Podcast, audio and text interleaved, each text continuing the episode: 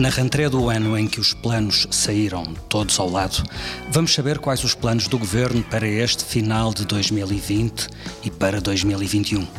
A primeira sessão legislativa desta legislatura terminou com o primeiro-ministro a desafiar os partidos à esquerda do PS e o PAN para conversações com vista a um acordo estável e duradouro. Agora, na rentrée, o assunto é o mesmo, mas António Costa é ainda mais claro. Os parceiros desejados para o orçamento são PCP, Bloco de Esquerda, PEV e PAN, e os parceiros para estabilizar uma maioria no Parlamento também. Essa opção tem consequências. Se não houver acordo, é simples. Há uma crise política, disse o Primeiro-Ministro. Esta opção pela esquerda também tem um reverso. Não há conversações com o PSD, nem para viabilizar o orçamento, nem para eventuais blocos centrais.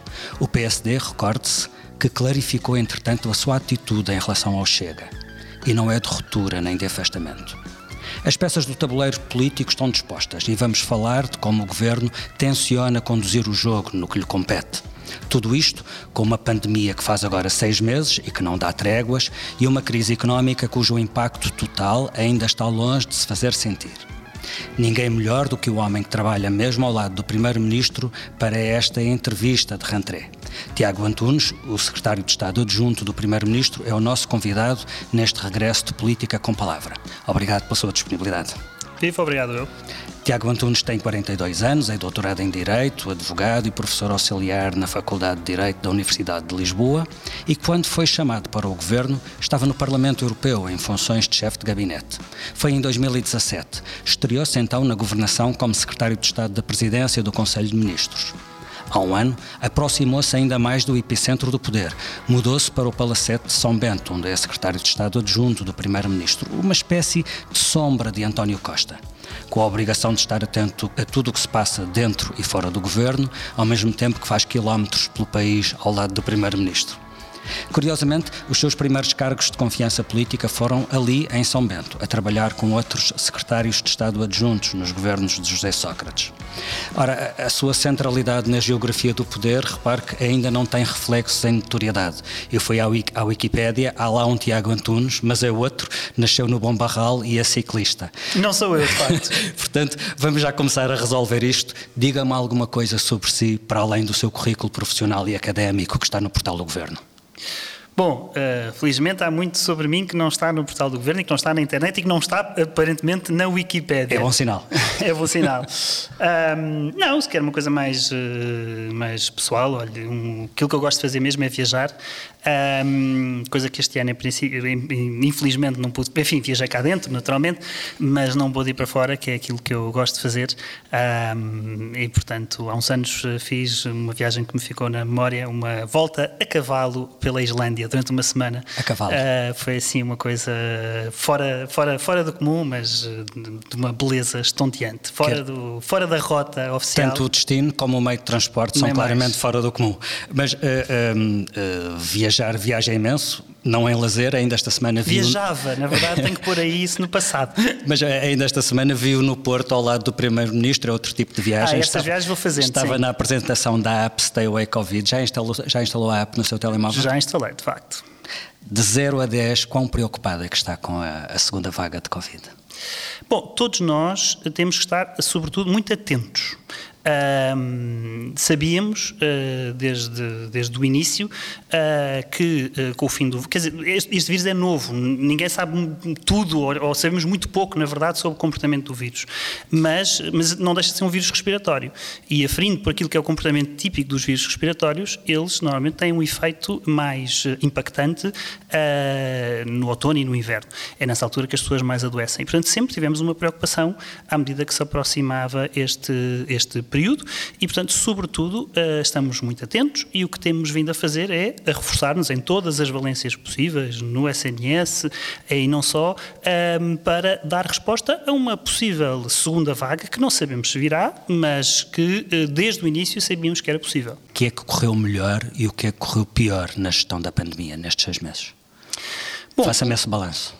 Sim, houve, uh, houve uma, uma, aprendizagem enorme e houve uma corrida contra o tempo. Não é? Uh, houve necessidade de ir ajustando medidas, de, do ponto de vista, enfim, uh, se quer que lhe diga, do, mais da, da, da, minha ótica de observação anterior que tinha a ver com o procedimento legislativo, o procedimento legislativo foi, tornou-se efervescente, uh, mas isso é também uma consequência da necessidade de dar resposta imediata, pronta, de ir ajustando todas as decisões que fomos tomando em inúmeros domínios Muitas sociais vezes provocando muita impaciência, porque havia correções em cima de correções sobre na, na em, em, muita legislação. É um facto, é um facto, isso aconteceu, uh, isso gerou alguma insegurança em algumas pessoas, alguma imprevisibilidade, mas todos nós fomos confrontados e o, o, o procedimento legislativo também foi confrontado com a necessidade desses ajustes uh, muito, uh, muito constantes, mas que fizemos sempre com o objetivo de ir adaptando as respostas que estavam no terreno às necessidades. Uh, e foi uh, necessário, a realidade durante estes seis meses, a realidade mudar. Não foi só, diz muito, o mundo mudou, mas não, o mundo não mudou uma vez, o mundo foi mudando continuamente ao longo destes uh, seis meses e todos tivemos que aprender e que ser muito flexíveis e nos ajustar.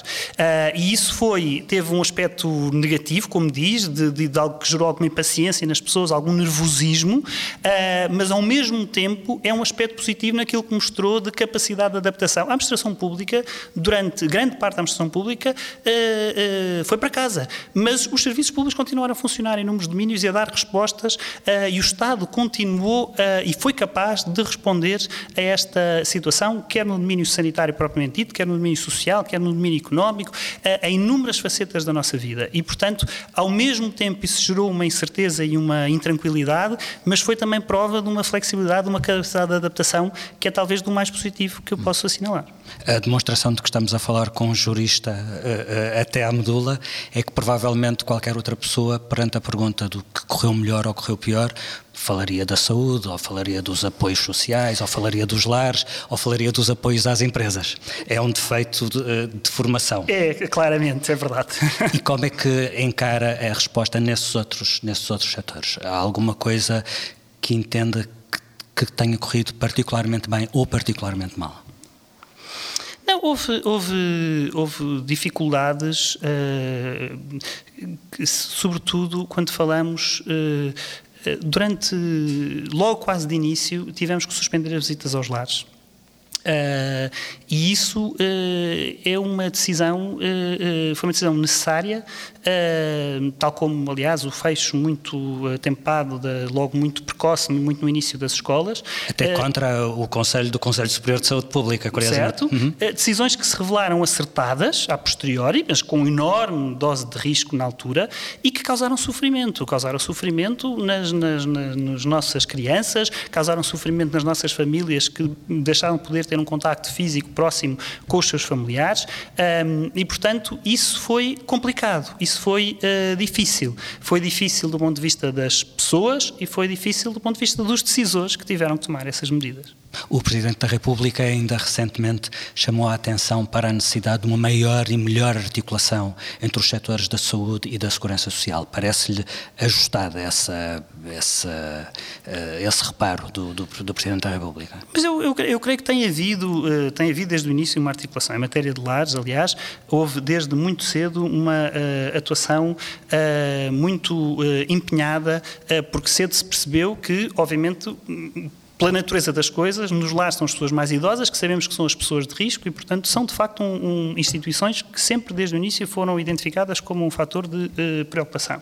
E por isso, logo desde muito cedo, foram das primeiras instituições para as quais foram definidas regras de funcionamento, circuitos, protocolos de atuação. Uh, foi uh, estabelecido um, uma rotina de visitas conjuntas, saúde e segurança social, justamente aos lares, para monitorização e acompanhamento e verificação do cumprimento dos planos de contingência. Desde o início? Desde o início, e só no mês de agosto passado, por exemplo, foram feitas mais de mil visitas a lares. Um, logo desde o início, também lembrar-se-á, foi nos lares que foi aplicado um programa uh, preventivo de testagem uh, generalizada a todos os funcionários dos, uh, dos lares e depois também nas creches.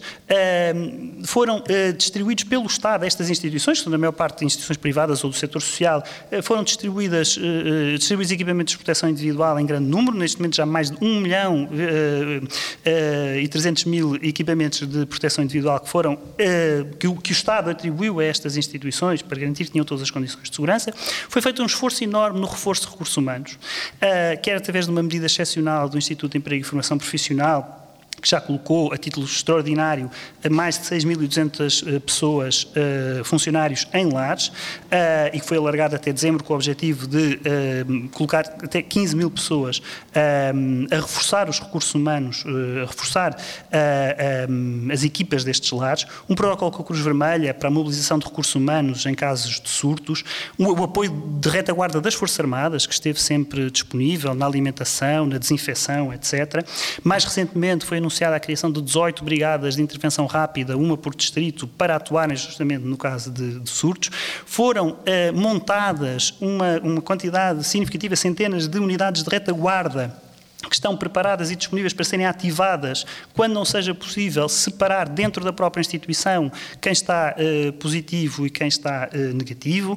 Ou foi feito um reforço muito significativo do financiamento ehm, do, uh, das instituições do setor social no que diz respeito a estas, este tipo de estruturas e de respostas sociais, de apoio domiciliário ou de lares, que este ano teve um reforço orçamental já de 5,5%, com participação uh, que o Estado dá para o funcionamento destas uh, estruturas. Foi lançado o programa Adaptar Mais Social, de valor de 10 milhões de euros, para ajudar, para financiar estas instituições a comprar equipamentos de proteção individual, a comprarem acrílicos, a, a, a fazerem pequenas obras de adaptação às necessidades destes circuitos. Uh, diferenciados que foi preciso uh, instituir, há uma linha telefónica dedicada, enfim, isto são apenas, já vai lista, estou, uh, extensa a lista, mas tem havido de facto uma atuação uh, muito presente e muito atenta a estas instituições, porque percebemos que são de facto locais de, com, com um nível de risco elevado. Deixei-o apresentar essa lista, porque acho importante perceber isso ao outro lado, que é o dos resultados.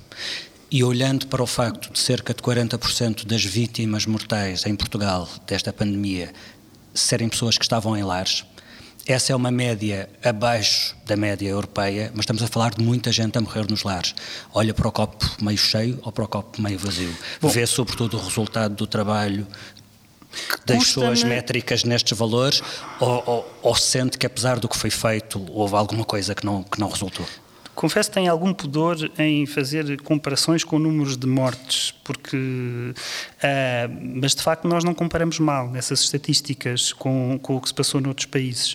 Uh, e portanto não houve mais mortalidade em Portugal do que noutros países, pelo contrário. A polémica desta semana é o facto de. é a questão da festa do Avante. Portugal teve destaque na imprensa internacional por ter autorizado o PCP a fazer o maior evento de massas em tempo de pandemia na Europa. O que é que acha que um estrangeiro pensa ao ler esta notícia?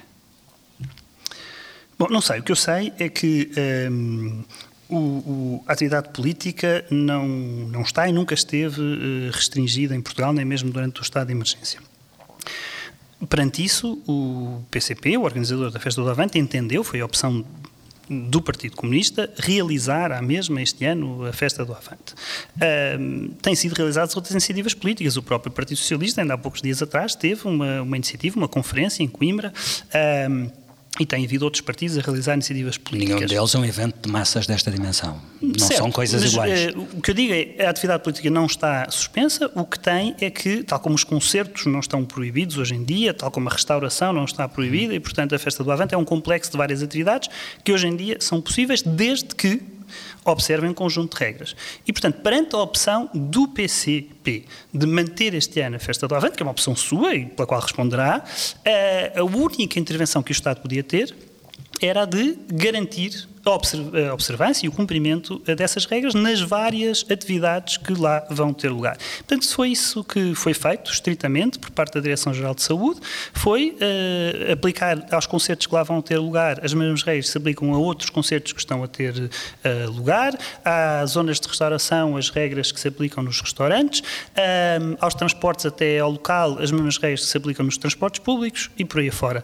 E, portanto, não houve aí qualquer tratamento de exceção, nem um tratamento de favor, nem um tratamento de desfavor.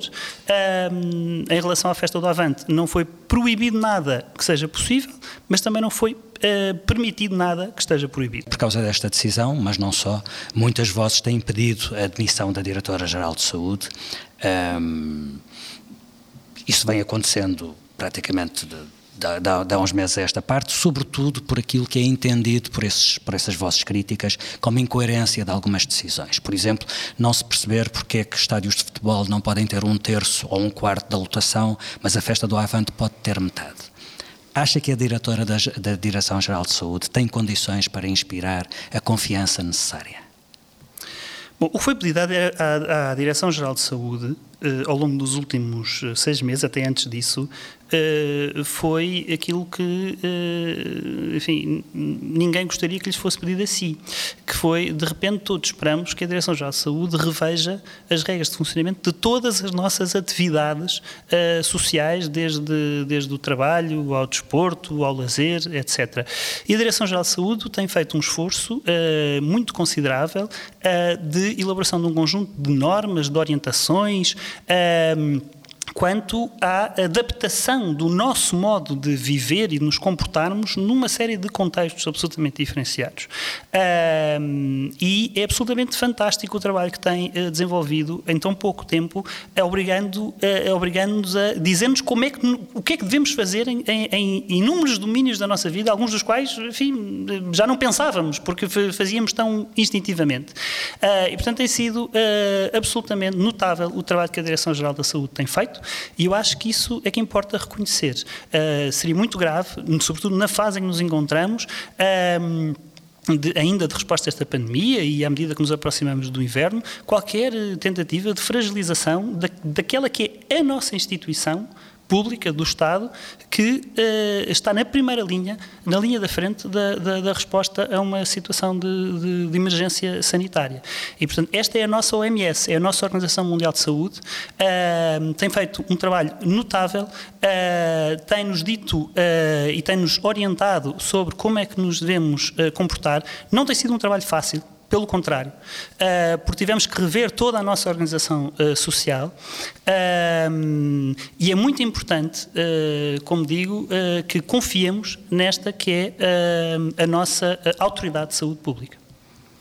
Um, dizia ainda há pouco que um, não houve favor nenhum na decisão da, da festa do Avante. Uh, o líder do maior partido da oposição não concorda. Não só acha que foi um favor ao PCP, como foi insensata a decisão da DGS. Um, e, aliás, o Rui Rio liga essa autorização da, da, da, da, festa do Avante ao facto do PS precisar de, dos votos do PCP no Parlamento.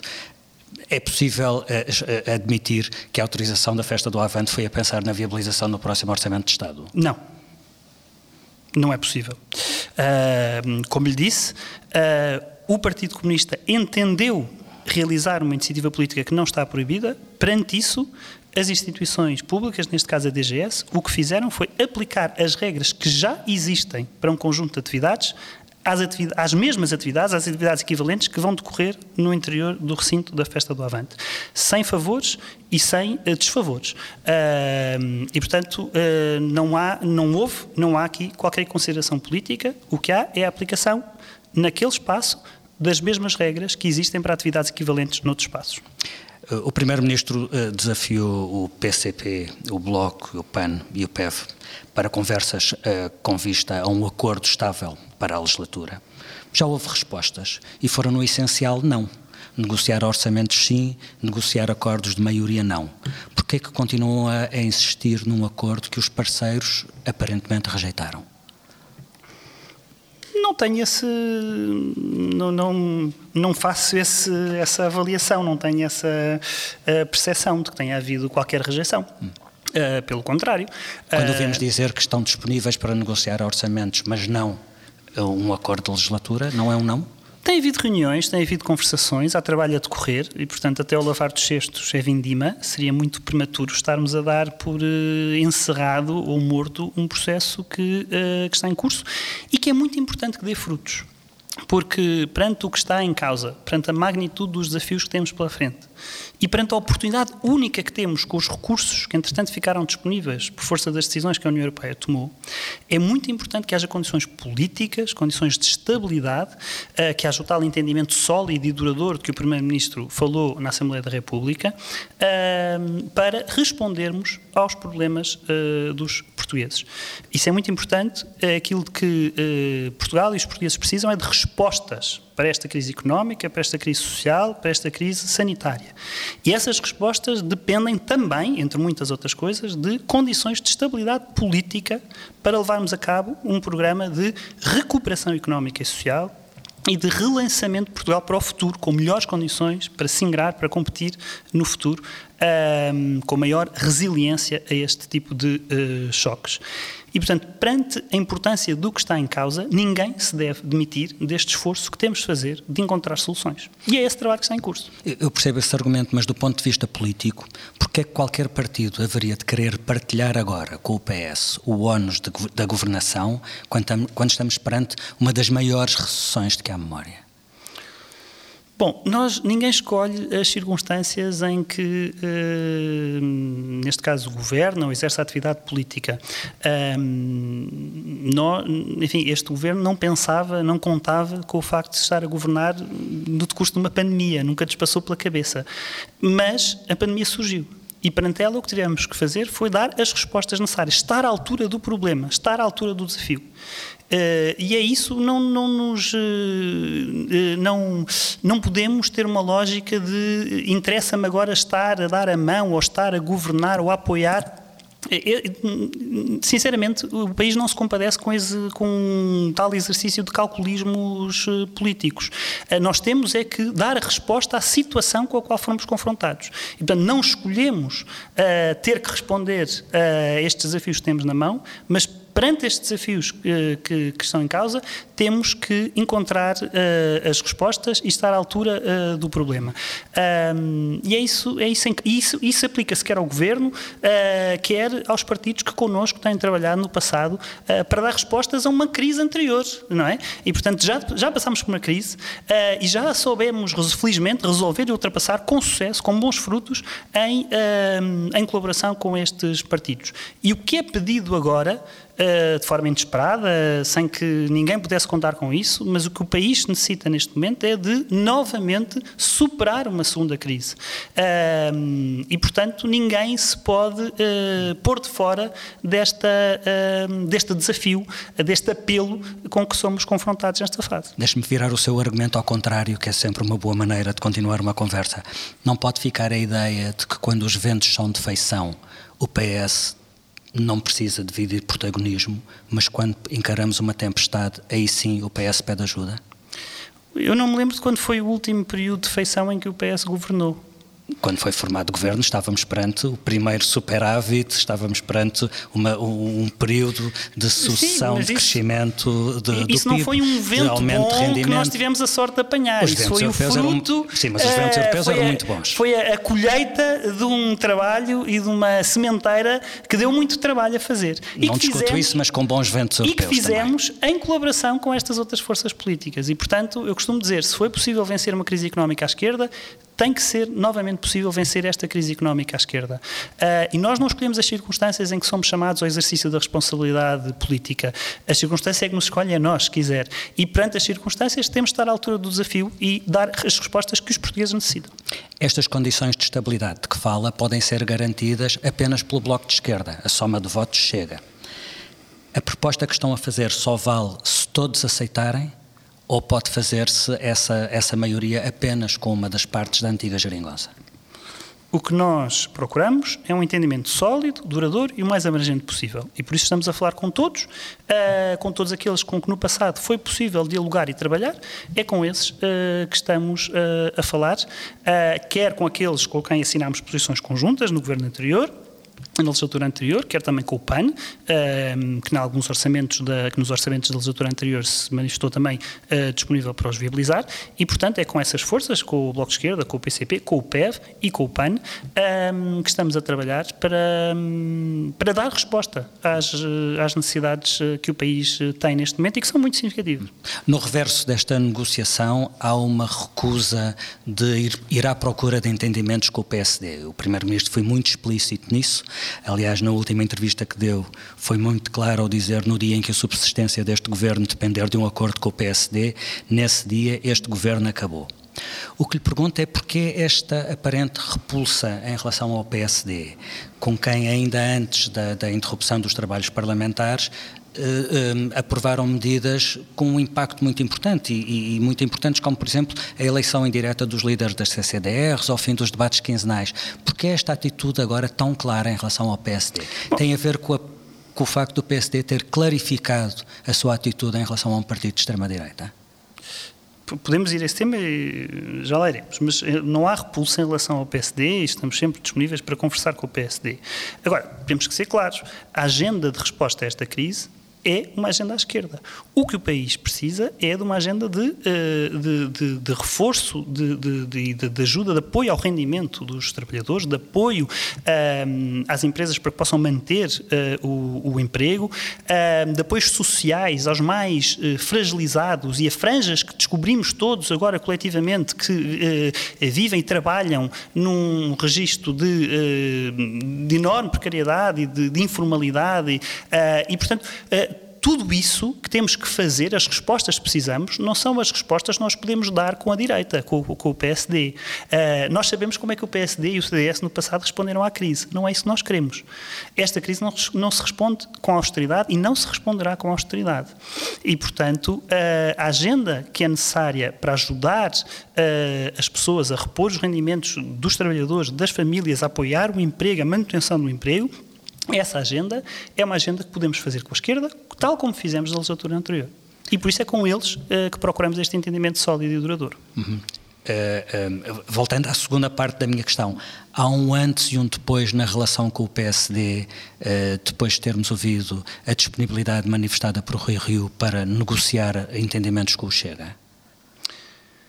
Bom, digamos assim, a ser verdade, que existe essa aproximação, essa uh, uh, admissão potencial de uma aproximação entre o PSD e o Chega, ou conversas entre estruturas intermédias ou estruturas locais entre esses dois partidos. A ser verdade tudo isso, há de facto um antes e depois.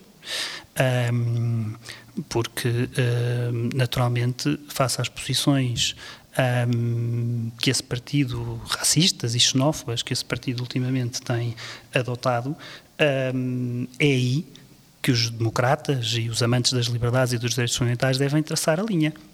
E, portanto, uh, eu espero, aliás, que não haja sequência disso em relação ao projeto de revisão constitucional que o Chega já anunciou que irá uhum. apresentar. Espero bem que o PSD não, não, não, não morde esse cisco e que não vá apresentar um projeto de revisão constitucional à boleia da revisão constitucional do, do, do, do Chega. Uh, e, portanto, a, a, porta, a fechadura da Constituição não pode ser aberta uh, para o Chega. E, portanto, aí temos que Rui. Rio fala muito no esgotamento do regime e, portanto, aí aparentemente há uma avaliação que pode ser, pode ser coincidente. Pois, não sei, não sei se é ou não, mas por isso digo, seria, uh, quer dizer, estamos a falar da nossa Constituição e, portanto, não podemos abrir essa fechadura uh, uh, para o Chega e ir fazer uh, aquilo que aparentemente quer fazer com, enfim, castrações químicas, prisões perpétuas, etc em torno disso tem que haver uma, um, cordão higiênico absoluto e, portanto, eu espero que o PSD uh, não siga esse, esse caminho e não vá atrás da deixa do Chega uh, nesta aventura de ir rever a Constituição. Há, há uma, uma argumentação que é muitas vezes apresentada dizendo que se o PS pode negociar com um partido marxista como o PCP ou com um partido trotskista como o Bloco, enfim, ambos partidos de extrema-esquerda, não há razão para o PSD não poder falar com um partido nacionalista e de extrema-direita como Chega. Engole este, esta equivalência?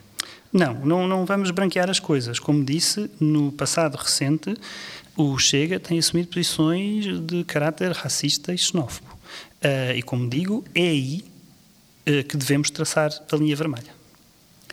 Um dos objetivos de Rui Rio como líder do maior partido da oposição desde o início declarado por ele, foi sempre negociar um conjunto de reformas com o PS, libertando o PS, era esta a expressão que ele usava, da influência perniciosa do PCP e do Bloco. Isso ainda é possível.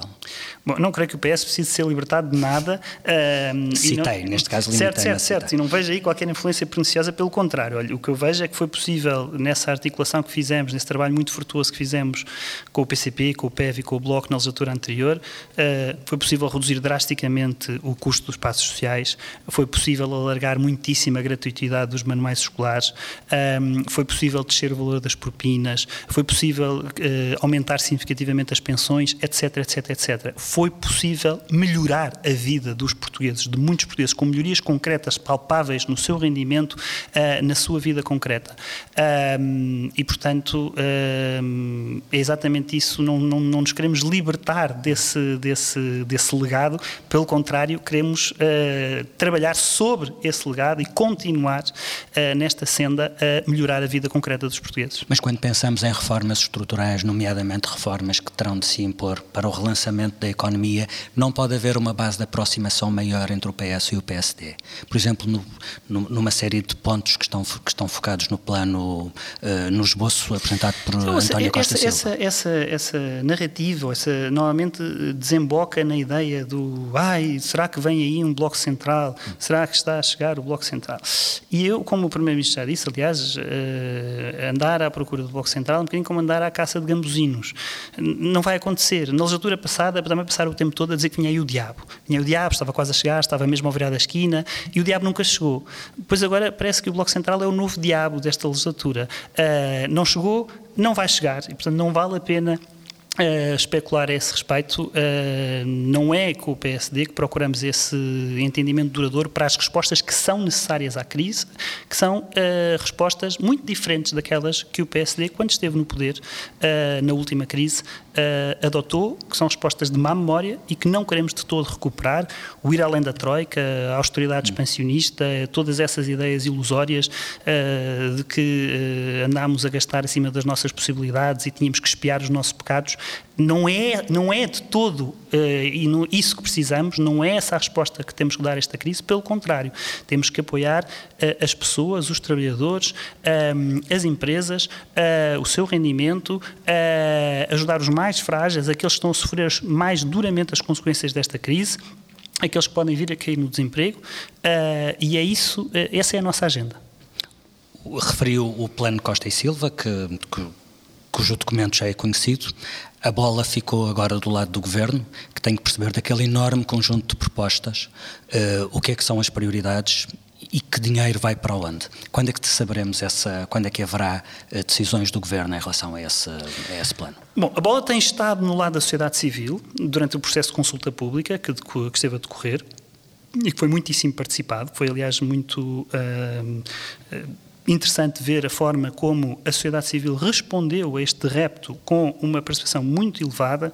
Uh, foram recebidas durante, durante, o mês de agosto uh, mais de 1.100 uh, eh, contributos, quer de cidadãos anónimos, quer de instituições representativas de diferentes setores da sociedade. Uh, e, portanto, houve um, isso denota também o interesse que houve pelo, por este documento elaborado pelo professor Costa Silva, o debate que ele gerou na sociedade e a vontade que há uh, de contribuir para, uh, com ideias, com, com, com projetos, para melhorar Portugal e preparar Portugal para responder aos desafios que aí, que aí vêm. Uh, o professor Costa Silva, neste momento, está a fazer a análise desses contributos e haverá uma sessão de balanço desse período de consulta pública e do seu reflexo na, na visão estratégica que foi apresentada no próximo dia uh, 15 de setembro. E depois disso, o Governo pretende debater uh, quer esta visão estratégica, quer sobretudo depois já o construir do plano de recuperação e de resiliência propriamente dito, que terá de ser apresentado em Bruxelas até 15 de outubro, portanto, um mês depois, durante esse mês, uh, o Governo pretende discutir uh, esse plano, que deve ser, tem que ser conversado não só com os partidos a que me tenho vindo a referir, mas, enfim, com a sociedade, com os parceiros sociais, no Parlamento, e, portanto, pretendemos lançar um amplo debate sobre, durante esse mês sobre a construção do que deve ser, debate, aliás, que o Primeiro-Ministro já começou a lançar na sua intervenção na segunda-feira na conferência uh, do Partido Socialista, que o Partido Socialista organizou em Coimbra, e, portanto, aqueles devem ser os eixos essenciais desta, deste plano para recuperar Portugal uh, e para uh, preparar o futuro. Vão discutir esse plano também com o PSD? Vamos chamar os partidos todos e, uh, sim, e, e, e, discutir esse plano com todos os partidos. Isso vai coincidir com a elaboração do Orçamento de Estado, portanto, trabalho não faltará. Uh, antes de falarmos do próximo, quando desatualizado está o quadro macroeconómico do Orçamento Suplementar? Bom, no, é cedo para, para, para, falar de quadro macroeconómico, haverá uma atualização do cenário macroeconómico quando o Orçamento de Estado uh, para 2021 for apresentado na Assembleia não da República. Não prevê necessidade de mais nenhum retificativo neste ou suplementar? Momento não, neste momento não prevemos essa necessidade. A situação é muito incerta, como é sabido, é muito volátil e, portanto, acompanhamos em permanência, mas neste momento não antecipamos essa necessidade. O que é que neste momento podemos ter como seguro em relação às opções do, próximo, do orçamento do próximo ano?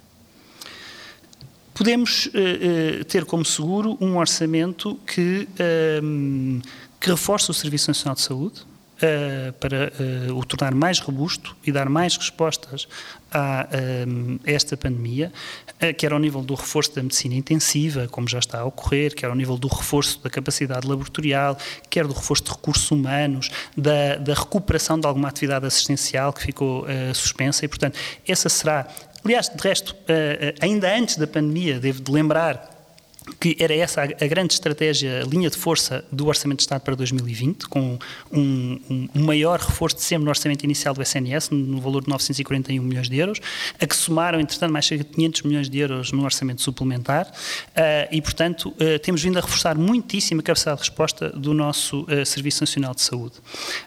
isso seguramente será um eixo essencial. Como o Primeiro-Ministro já, já também anunciou, haverá uma prestação social que está a ser desenhada ainda, que está a ser uh, preparada, de caráter excepcional e temporário, uh, para aquelas pessoas que se viram uh, desprovidas de apoios nesta fase. a verdade é que esta situação fez-nos confrontar com realidades que, por uma razão ou por outra, não estavam cobertas pelos mecanismos tradicionais do Estado Social.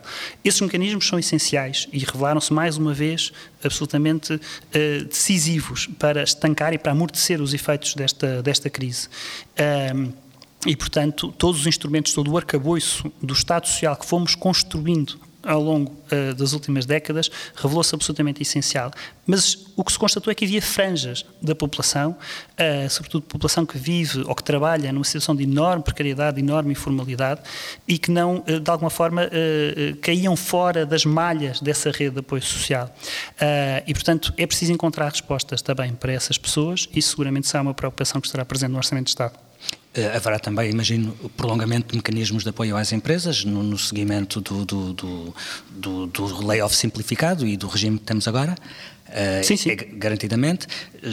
Uh, o Primeiro-Ministro falou também no aumento do salário mínimo, embora não necessariamente no, no, valor que estava estimado para cada um dos anos. Alívio fiscal é que não acontecerá nem para as famílias nem para as empresas.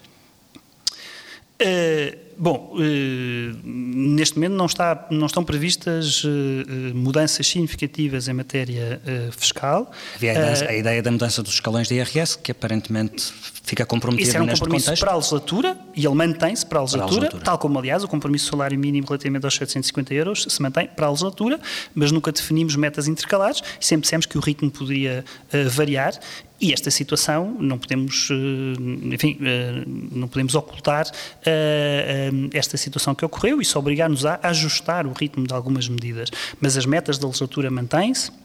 Uh, mas do plano fiscal teremos ainda este ano, ainda antes do Orçamento de Estado, uh, teremos uma concretização de uma medida que ainda vem do Orçamento de Estado uh, para 2020, que é a redução da taxa do IVA, IVA da no que diz respeito à eletricidade e que será, existe uma autorização legislativa um, para o Governo concretizar essa medida até o final do ano, mas muito em breve um, falo-emos e isso terá também um impacto na, na, na, na bolsa de, do, dos portugueses, todos os portugueses, uh, na sua conta de eletricidade. Para que as pessoas percebam, tem um cálculo do impacto, qual, qual a poupança, qual a ordem de grandeza Neste da poupança? Ainda não. Isso será apresentado muito em breve e nessa altura uh, serão anunciadas as simulações de, do, do, impacto que isso terá uh, para, para, para, a família média, digamos muito, assim. Muito em breve é setembro?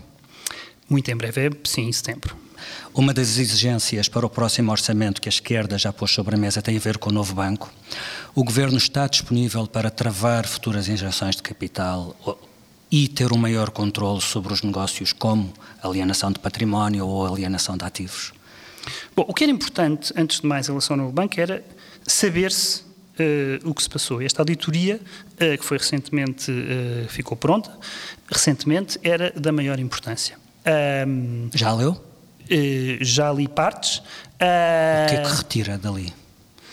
Bom, eu, eu, eu, enfim, não queria falar muito de uma auditoria que os portugueses ainda não conhecem, mas o Parlamento conhece. É? Portanto, o, o, compromisso que nós sempre assumimos foi que assim que recebêssemos essa auditoria, uh, o enviaríamos aos deputados. Uh, neste momento, os deputados tiveram acesso uh, total a esta auditoria para que analisem. O que é importante é que todos os agentes políticos possam tomar conhecimento das conclusões da dita auditoria e possamos saber o que é que, quer no período do Banco do Espírito Santo, quer no período do Novo Banco, foi acontecendo. E, uh, em relação à sua pergunta, o, o, Governo não está no dia a dia uh, das operações de alienação de ativos do novo banco. Uh, quem faz, quem tem esse, esse, esse, papel é o Fundo de Resolução. E, portanto, o que é importante é que se alguma regra relativamente ao mecanismo de capitalização contingente não, não tiver sido observada, se alguma obrigação contratual, uh, se alguma obrigação legal ou algum procedimento não tiver sido cumprido, é muito importante que o Fundo de Resolução saiba disso, matéria para a qual era essencial esta auditoria, desde logo, uh, e possa atuar uh, adotando as providências necessárias. Uh, e se acaso os interesses patrimoniais ou financeiros do Estado tiverem sido lesados, é muito importante que o Ministério Público, enquanto representante do Estado, possa também uh, desenvolver os procedimentos e levar a cabo os, os procedimentos necessários para uh, acautelar esses interesses financeiros do Estado. Por isso, a auditoria, assim uh, que chegou às mãos do Governo, foi imediatamente enviada ao Parlamento, como tinha sido uh, publicamente, uh, havia esse compromisso público, mas também ao Ministério Público, para que ehm, possa analisar se, algum, se os interesses financeiros do Estado ehm, foram lesados e, caso tenham sido, se há alguma, qual é a atuação a adotar. O Bloco de Esquerda propôs esta semana uma nova comissão de inquérito, esta focada na resolução do BES e na venda do novo banco. Do vosso ponto de vista, pode ser esclarecedor? Eu acho que os portugueses devem saber tudo o que se passou uh, sobre todas as fases uh, deste processo. Que foi uh, muito importante para a estabilização do setor financeiro, uh, mas que tem tido um custo uh, significativo. E, portanto, é importante que haja um esclarecimento pleno e cabal de tudo o que se passou. E, portanto, tudo o que sejam iniciativas no sentido de esclarecer todo este processo, eu acho que são bem-vindas. O secretário-geral do PS apontou na segunda-feira em Coimbra como próximas prioridades eleitorais para o partido as regionais dos Açores e as autárquicas. O plano é passar ao lado das presidenciais? Eh, as presidenciais não são eleições de partidos. Eh, pelo menos a tradição do PS é de eh, não apresentar um candidato partidário, mas manifestar um apoio em relação aos candidatos que se apresentam. E, portanto, o quadro de candidatos para essa eleição não está ainda uh, totalmente clarificado uh, e, portanto, é prematuro uh, estar a considerar qual será, estar a falar dessas eleições e a, e, a, pensar qual será a intervenção do procedimento do PS nessa matéria. Vamos dar de barato o que disse António Costa, que para o ano Marcelo Rebelo de Sousa continuará a ser o Presidente da República. Todos os segundos mandatos são diferentes dos primeiros. Os Presidentes da República são sempre muito mais interventivos e mais incómodos no segundo mandato. Não, não temem isso da parte de Marcelo Rebelo de Sousa? Não, se Marcelo de Sousa for candidato, eu acho que o que acho que é importante é que ele clarifique qual será sua, o seu posicionamento no mandato que aí vem. Eu acho que os portugueses devem votar, não tanto em função do exercício de mandatos passados, mas em função do compromisso dos candidatos em relação àquela que será sua, o seu posicionamento e a sua atitude uh, no mandato para o qual se candidatam uh, e para o qual os eleitores votam. Uh, e, portanto, é muito importante que a campanha seja esclarecedora e que os portugueses possam votar sabendo o que é que será uh, o comportamento de cada um dos candidatos vier a ser eleito Presidente da República. Não sente que nesta fase de pré-campanha o Presidente da República, a, a, sua atitude já está a mudar? Ele tem sido muito acutilante em alguma crítica ao Governo, no outro dia pedindo mais articulação entre a segurança social e a saúde nos lares, uh, uh, deixando críticas ao facto de estarmos a 15 dias da abertura do ano escolar e haver muita coisa que ainda não se sabe, criticando a DGS por não querer revelar o parecer sobre a festa do Avante, enfim, há toda uma série de pequenos pequenos indícios, não vê aqui uma, uma diferença de atitude em pré-campanha? Isso é uma matéria ótima para análise por comentadores políticos, coisa que eu não sou. e, portanto, não farei comentário político a esse respeito. Muito bem, como sempre, terminamos estas entrevistas de forma canónica. Peço-lhe um nome, o nome de uma figura do PS que foi uma referência para si ao longo da sua carreira política. Bom, não é original, mas é verdadeiro. Uh, Mário Soares é indiscutível uh, por tudo o que foi o seu percurso, uh, por aquilo que nos ensinou, pelo seu amor às liberdades e pelo contributo que deu a este país. Confirmo, não é original. Sobre o resto, a responsabilidade da escolha é sua. Obrigado, Tiago Antunes, por esta entrevista. Obrigado. Ficamos por aqui. Política com Palavra volta na próxima semana com outro convidado. Até lá.